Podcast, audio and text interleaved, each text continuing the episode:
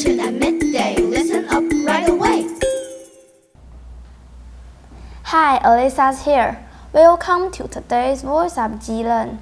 Today, I'm hosting with my friend Curtis. Hi, Alyssa. What's the song you are going to perform on Christmas? I'm going to perform eight days a week. Have you ever heard the song before? Of course, it's one of my favorite songs of the Beatles. I'm crazy about the Beatles. You're right. Eight Days a Week is a song by the English rock band The Beatles. It was written by Paul McCartney and John Lennon, based on McCartney's original idea.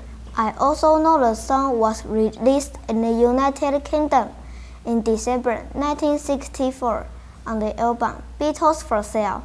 Wow, you are really a big fan of the Beatles. I can't wait to hear the song. Here we go.